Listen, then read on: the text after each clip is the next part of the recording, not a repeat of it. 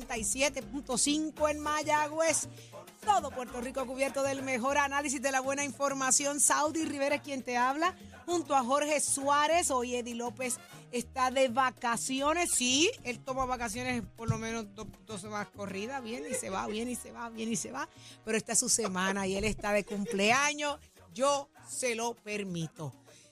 Lunes, lunes, semana corta, pero semana sumamente especial, semana de acción de gracias. Hay mucho, mucho que agradecer, pero esta es la semana, escuche bien, donde este 22 de noviembre, miércoles naranja, escuchó bien, miércoles naranja, cómprale al de aquí, primero lo nuestro.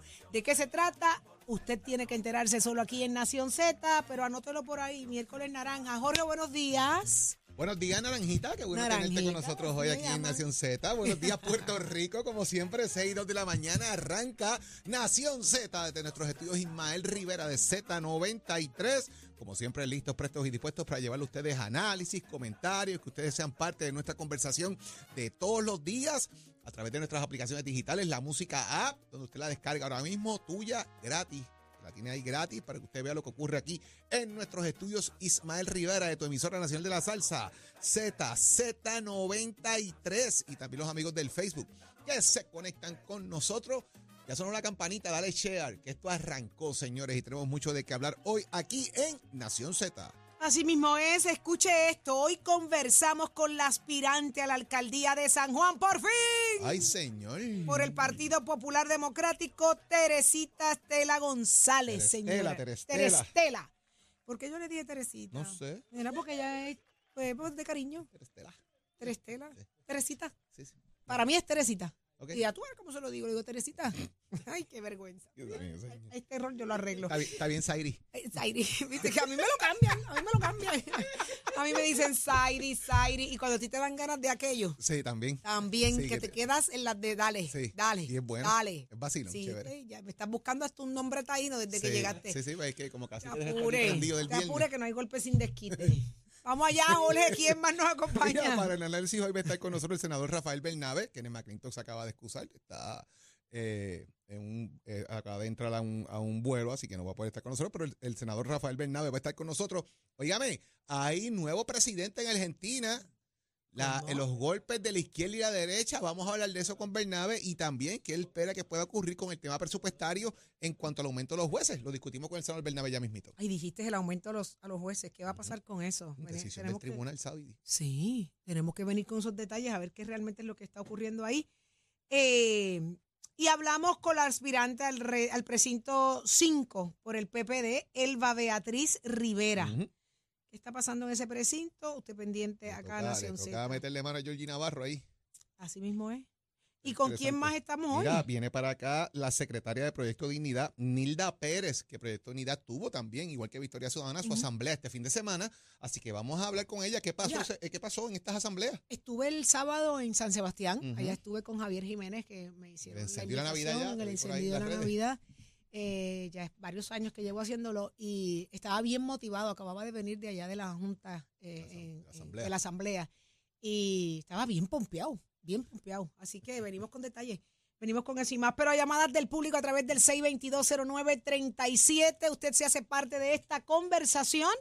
Y hoy es un lunes de casi casi hacer lo que nos da la gana. Así que eh, hay mira para allá, chamo, chamito. Está. Oye, mira cómo le gusta a estos Viste, muchachos viste, venir para acá. ¿Te gusta, chamo, Nación Z? De lunes, hay que, dar- hay, hay que darle karaoke de lunes. hoy. De lunes y darlo Sí, todo, porque- dilo, dilo, hay que darlo, todo. porque estamos en Navidad. y eso Ahí hay que- está. Y es, Ve. y es lunes feriado, casi viernes. También es feriado. Chamo, ¿qué tú vas a hacer el miércoles? Vamos a janguear. El, el miércoles es nuestro party. El miércoles es nuestro party de Navidad. ¿Cuándo es? Ole, Nunca, tú tienes que nunca. organizar eso. ¿Qué Eso pasó? Ya están en esa. ¿Ah, sí? Sí, están chequeando la fecha. Ah, pues vamos para allá. Ya estamos, ¿viste? Porque estamos Dios coordinando que tú tengas algo para hacerle ese día. ¡Ah, ¡Qué lindo! Le he movido todas las fechas, bendito. Sí, por Todas eso. las fechas, Entonces ahora pero- queremos uno donde tú tengas algo. Exacto, para ya no decirme para más. No cambiar absolutamente Ah, está nada. El bien, no te apures. tuyo. Ya, ya Nicole tiene mis fechas, así que vamos con eso y mucho más, señores. Arranca Nación Z, vamos a lo que es noticia hoy en Puerto Rico. Ponte al día. Aquí te informamos y analizamos la noticia. Nación Z por, por, por Z93. Este Es para Cubita la Bella. Ahí está, mira si Chamo está, pero bien activado. Tiene el Christmas Spirit bien encendido. Semanita que no se puede perder ni un, ni un numerito. Ese pegadito a Z93. Usted sabe que la mejor música de Navidad es aquí donde la va a escuchar. Y vamos a hablar, Jorge, del aumento a los jueces. ¿Esto va o no va? ¿Se quedaron guindados? ¿Qué hay detrás de todo esto? Interesante por demás, el, el pasado viernes el juez Anthony Cuevas tomó una determinación donde dice que va, que ese, que ese aumento tiene que ir. Porque el planteamiento que están haciendo es que dentro de la petición presupuestaria se añadieron, creo que fueron 10 o 11 millones de dólares para atender ese aumento de los jueces. La pregunta que yo hago ahora es la siguiente. ¿Qué va a pasar el año que viene? ¿No son recurrentes? Ah, y dónde está el tema. Habla de la petición presupuestaria de este año Ah, fiscal. ¿para qué yo quiero Pues este ahí es año y donde el yo año que quiero viene ver no? cómo se va a manejar eventualmente esto. ¿Por qué? Porque ahora le toca al presidente de la Cámara. Recuerden que se- eh, la controversia viene por lo siguiente, y lo voy a explicar bien rápido. Se incluye en el presupuesto el aumento de los jueces. Se asignan los chavos ahí. O sea, esos chavos existen para los jueces. El problema es que entonces viene una resolución de la Cámara, una resolución eh, conjunta de la Cámara para aprobar ese dinero, para que, se, para que incluya esto, pero le añaden el aumento al gobernador y el aumento a los legisladores. Inicialmente el Senado había aprobado la medida con el aumento a los jueces. La Cámara le añade lo que se conoce pues en el argot legislativo, las píldoras venenosas o el poison pill, que es los aumentos de los legisladores, el aumento eh, del gobernador. A ver si y eso incuela. provocó, eh, la cosa, y eso provocó que se trancara el bolo entonces y no se lograra aprobar.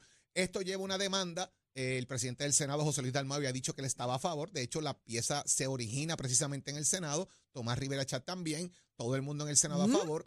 En la Cámara de Representantes, todo el mundo a favor de los jueces. Cuando viene el tema de los legisladores, ahí es que todo el mundo jala la emergencia y dije, párate, que esta no es. Pero que hay cosas más irónicas, Jorge.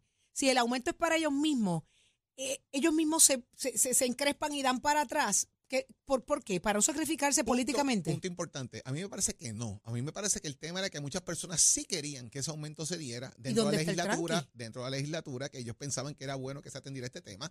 Pero a mí me parece que es un poco, eh, es un poco controversial tú, tú, tú plantear aumentarte el, eh, tu salario. El miedo político. Automáticamente, cuando tienes encima un proceso electoral, haga esto a principio de cuatrienio, balance el presupuesto, incluya los servidores públicos que tiene que incluir, añada las partidas que tiene que añadir y usted resuelve el problema. Lo estás haciendo encima de- del verte político, Y- donde están mirando cómo manejamos esto. Hubiesen aprobado el de los jueces, no tenía ningún problema, pero eso Pero pasaba tú por sabes qué. Jorge, yo creo que es justo. Yo no entiendo cuál es el miedo.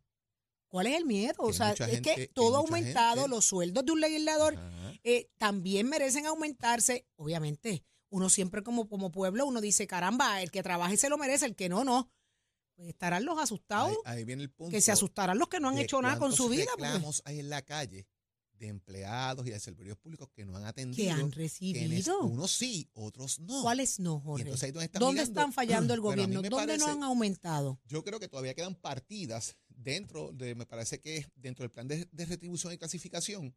Ahí hay problemas. Recuerda lo que pasó aquí la semana pasada con los sí, de rehabilitación vocacional, precisamente, que el plan de retribución no los ayudaba y hay otros empleados que en vez de recibir beneficios se quedan igual o incluso algunos llegan a un vértice donde no tienen espacio para crecer. Wow. Y eso es parte de lo que El ellos han problema de la cómo se iba a manejar el plan de retribución y clasificación. ¿Qué va a pasar con esto? Pues Tatito Hernández dice que va a estar muy pendiente a cómo se va a trabajar esto presupuestariamente hablando ahora, porque esto es un presupuesto, eh, esto está en el vértice, ¿verdad?, de la precisión presupuestaria que se atendió en junio pasado para que se implementara ahora. El juez Antonio Cueva tomó una determinación en esos fines. Ahorita lo analizamos un poquito más a fondo con el senador Rafael Bernabe para que de- me dé el mitigriti y la legislatura, como ellos están mirando esto y el, y el proceso que puede tener eventualmente eh, todo esto. La Cámara había pedido la desestimación de la demanda, pero no tuvo éxito en ese, en ese sentido. A venimos con eso más adelante. Y ahí también encaja un poco lo que estábamos hablando la semana pasada de, de- de- cuánto es el máximo que debe ganarse un empleado que no sea mayor que la que, la, que el sueldo del gobernador. Ay, eh, lo que ocurre es ¿En que qué- en qué quedó muchas instancias los jefes de agencia, los jueces, legisladores, algunos ganan más que el gobernador. Montones de gente. Entonces, que el gobernador gana alrededor de 70 mil dólares al año. Más lo que son los beneficios marginales, ¿verdad? Pues que tiene residencia, alimentos, vehículos, etcétera. Otros, por, por, por lo menos el gobernador pues tiene que manejar también cosas diarias, como pues, pues, esto tiene que si paga escuela, si paga una serie de cosas, las cosas normales, ¿verdad? Pero tiene unos beneficios que a la larga, cuando tú los sumas, pues, pues obviamente eh, es un beneficio que genera dinero, son una ahorro que Empata, tienen sí, en su- economía. en su bolsillo. Versus jefes de agencia que algunos eh, oscilan entre 80, 90, hasta 100 mil dólares eh, eh, anuales. Algunos tienen du- duabilidad de funciones. Por ejemplo, hubo momentos en el gobierno donde el secretario de Estado también era el director de puerto, Ujú. ¿verdad? Que eso pasó con, con Bonilla, con Aníbal Acevedo Vila, por ejemplo. Ese salario, él decía, yo hago las dos funciones, yo voy a cobrar el salario más alto. Por lo tanto, cobraba el salario que tenía con puertos, que era un salario de, de 100 mil dólares, me parece. Pues entonces cobraba el salario más alto de los dos porque hacía dos funciones. Y así hubo otro- otras personas que hacían exactamente lo mismo, cosa que yo encuentro que es justa, cobrar el más alto de los dos porque vas a decir do- dos funciones, ¿verdad? claro. A su vez, los legisladores rasos están creo que en 72 mil dólares al año. Cuando digo rasos, no, no excluyo de aquí al presidente, vicepresidente, eh, portavoz, portavoz alterno y presidentes de comisión de gobierno y hacienda, que en la Cámara y en el Senado cobran más que los demás, porque tienen posiciones de liderato. Me parece que son 10 mil dólares más que los demás y el presidente cobra creo que, eh, me parece que son 20 más. Eh, Deben estar como en 100 por ahí los presidentes de los cuerpos legislativos. Así que eso es parte de, de ese, de cómo equiparar eso. Ahora, los jueces, los jueces de instancia de, y de apelaciones tienen un salario mucho menor a los jueces del Supremo, ¿verdad? Los jueces del Supremo sobrepasan los 120 mil dólares en muchas instancias. ¿Cómo manejar y equiparar partiendo de la posición que tiene ese juez? Me parece que hay que entonces establecer cuáles son las tablas, cuánto deben ser esos ascensos. La legislatura había establecido originalmente, si tú recuerdas, Saudi y los amigos radio escuchas, que cada cierto tiempo, partiendo de la inflación, se iba a ver un aumento automático de salario. Eso, en el cuatrenio de Kenneth McClinton de los auténticos, eso se detuvo, se frizó. Y después, cuando entra eh, Alejandro García Padilla y Eduardo Batia, y en el otro lado estaba eh, Jaime Pereyó, eso prácticamente se inhabilitó. Se dejó ahí, que no se tocara más el aumento automático de los legisladores, que cada cuatrenio aumentaba X por ciento de salario partiendo de la inflación. ¿Por qué? Porque lo que decían era, bueno, tú lo aumentas al legislador por inflación y el resto del país también sufre la misma inflación. ¿Cómo vamos a manejar a los demás? Y entran las controversias, ¿verdad? De por qué unos sí y otros no. Y eso es el, el debate político económico con respecto a los salarios que está ahí de, de secular a secular. Y se supone que antes que finalice eh, eh, el año se resuelva este asunto de los jueces. Tiene que resolverse ya porque esto es un dictamen del tribunal, del juez. Anthony Cueva, donde tiene un impacto eh, en el presupuesto que fue aprobado y que se supone que ese dinero esté ahí. Vamos a ver ahora cómo el presidente de la Cámara, Rafael Tatito Hernández, y digo la Cámara porque la Cámara es donde se origina el presupuesto de Puerto Rico, va a ir mirando la implementación de esto, ya que ellos habían pedido la desestimación de, de la medida. Veremos a ver qué va a pasar en la Cámara con esto. Vamos a estar pendientes, sin duda alguna. Pero vamos a hablar también de las asambleas del fin de semana, eh, tanto para Proyecto Dignidad como para Movimiento Victoria Ciudadana. Este fin de semana, eh, ambos partidos, tanto Victoria Ciudadana como Proyecto Dignidad, celebraron sus asambleas.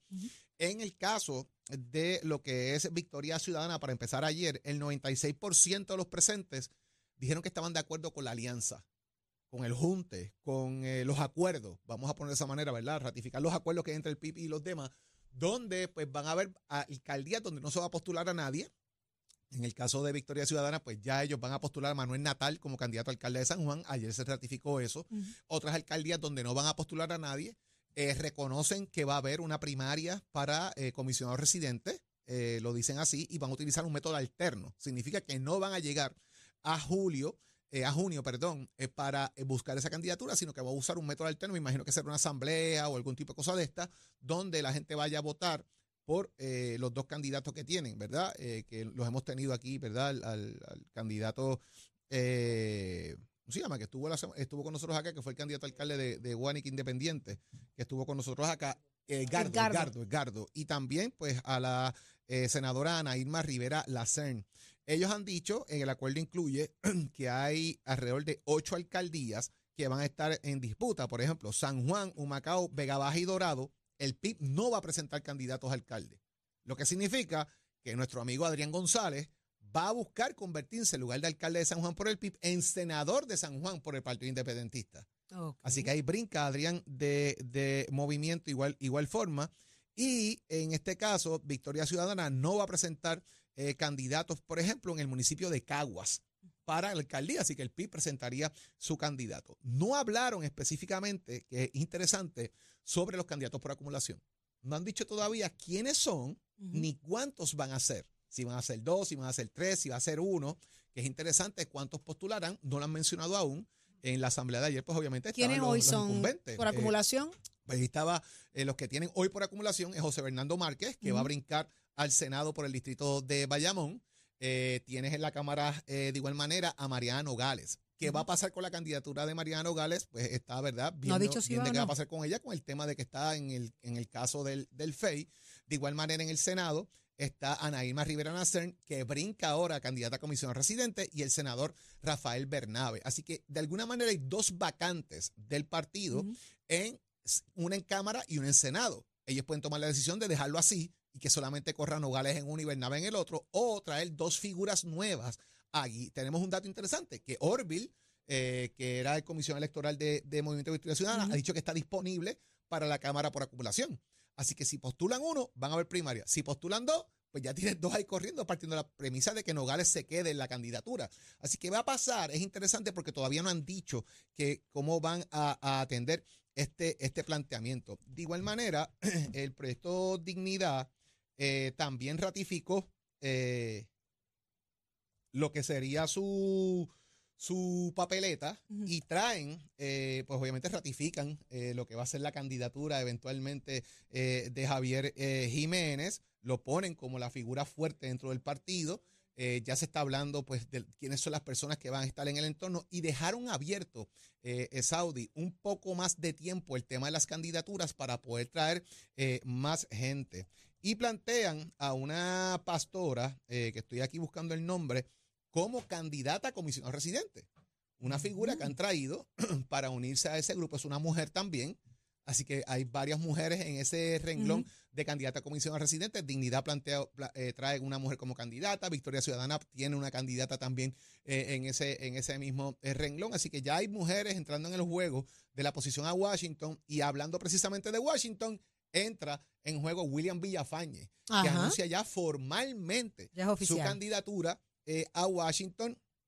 Y Willy Villafañe eh, establece dentro de las prioridades de lo que va a estar, y bajo el lema, obviamente, que él está eh, promoviendo su candidatura, es eh, vamos al futuro, ¿verdad? En esta, en esta, eh, esto fue en Caguas el día, el día de ayer, y él propone, de alguna manera, lograr que en Congreso viabilice un proceso de descolonización y un ejercicio de autodeterminación donde la estadidad pueda prevalecer. Habla obviamente del desarrollo económico de Puerto Rico y que va a trabajar mano a mano con el gobernador Pedro Pierluisi. Así que por ahí ve el tema de Willy Villafañe, que ya oficializa. Chiquito no ha dicho nada. Quiquito todavía no ha oficializado eh, el proceso. Él ha dicho que está disponible y que va para adelante con el tema, pero no oficializado. ¿Qué va a pasar? Vamos a Mariana pasa la Nogales ya dijo que iba a aspirar a, un- a- a Mariana una. Nogales no ha dicho todavía, ella ha dicho que tiene interés, obviamente. Eh, lo que hay que ver es ahora cómo el, cómo el partido va a evaluar la candidatura de ella, enmarcado que tiene un proceso en el FEI. ¿verdad? Porque volvemos. Los populares pueden decir que hay persecución por parte del FEI en Ponce. Y entonces Mariana Nogales, el partido Victoria Ciudadana, puede decir hay persecución contra Mariana en, en el caso de ella. Entonces los ataques, ¿de dónde vienen? ¿Verdad? Porque eh, ahí es donde vamos. Eh, el alcalde de Ponce debe renunciar con el caso que tiene ahora mismo. Eh, es lo que pueden decir Victoria Ciudadana, pero cuando viene el caso de Nogales, no, eso es persecución, no la ataquen. Y, y ahí es donde empieza la diatriba política de todo el mundo. Y es donde tienen que bajar el, el agua, porque hemos escuchado a todo el mundo haciendo la crítica fuerte contra el panel de, eh, fiscal especial independiente. Así que let's see what's going to happen. Bueno, seguimos más adelante porque ya también salieron ahí unos numeritos de quién tiene más chavitos para la campaña y ya, ya hay nombre y apellido, así que eso lo venimos a hablar más adelante acá en Nación Z, pero ¿qué está pasando en el mundo del deporte? Él lo sabe. Tato Hernández, dímelo Tato. Vamos arriba, vamos arriba. Muy buenos días para todos, señoras y señores. Tato Hernández en la Casa Nación Z. Somos deporte y se acerca el día del pavo.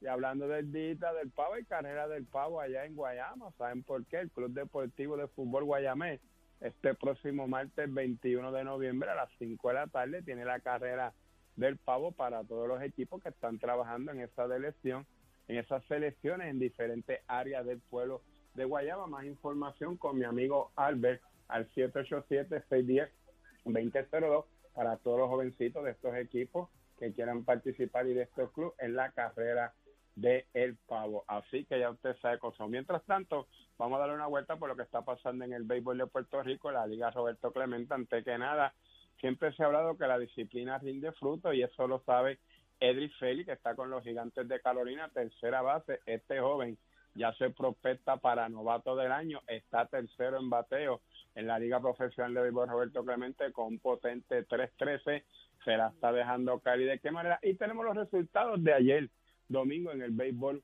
profesional, Liga Roberto Clemente de Puerto Rico, mis gigantes de Carolina le ganaron 10 a 5, oigan, en tremendo juegazo a los cangrejeros de Santurce que se fue extra inning, Ponce le ganó 8 carreras por 3 a los criollos de Cagua y el equipo de RA12, el de Roberto Alomar, le ganó 6 carreras por una a los indios de Mayagüez. Mayagüez cambió de dirigente, ya no está Marco Olivera, aunque se queda trabajando a nivel gerencial con el equipo. Ahora el nuevo dirigente de los indios de Mayagüez es mi panita Wilfredo El Coco Cordero, que tiene que hacer el ajuste porque Mayagüez, los campeones, pues no han arrancado muy bien esta temporada. Y usted se entera aquí en Nación Z, Somos Deportes, esto con pisos de Mestre Score.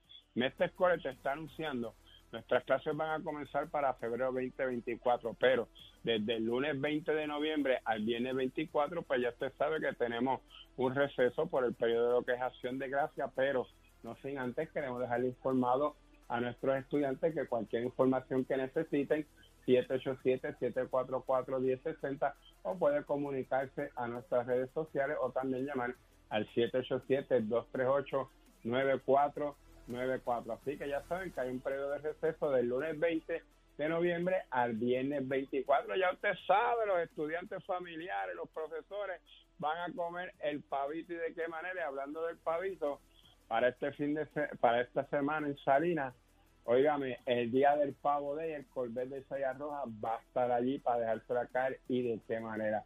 Oiga, chavo, give it on my friend. Buenos días, Puerto Rico. Soy Emanuel Pacheco Rivera con un informe sobre el tránsito. A esta hora de la mañana se mantienen despejadas gran parte de las carreteras a través de toda la isla, pero ya están concurridas algunas de las vías principales de la zona metropolitana, como la autopista José de Diego entre Vega Baja y Dorado y la carretera número 2 en el cruce de la Virgencita y en Candelaria en Toa Baja. Además, algunos tramos de la PR5, la 167 y la 199 en Bayamón y la autopista Luisa Ferré en Caguas, específicamente en Bairoa, además de la 30 entre Juncos y Gurabo. Hasta aquí el informe del tránsito, ahora pasamos al informe del tiempo. Para hoy, lunes 20 de noviembre, el Servicio Nacional de Meteorología pronostica para todo el archipiélago un día generalmente nublado, ventoso y lluvioso. En el este y el sur se esperan aguaceros pasajeros en la mañana, mientras que en la tarde se esperan lluvias fuertes para toda la isla. Hoy los vientos se mantienen generalmente del sur de 6 a 13 millas por hora, con el ráfagas de sobre 20 millas por hora. Las temperaturas máximas estarán en los bajos 80 grados en las zonas montañosas y los bajos 90 grados en las zonas urbanas y costeras, con los índices de calor alcanzando los altos 90 grados. Hasta aquí el tiempo les informó Emanuel Pacheco Rivera. Yo les espero en mi próxima intervención aquí en Nación Z, que usted sintoniza a través de la emisora nacional de la salsa Z93. Próximo, no te despegues de Nación Z. Próximo.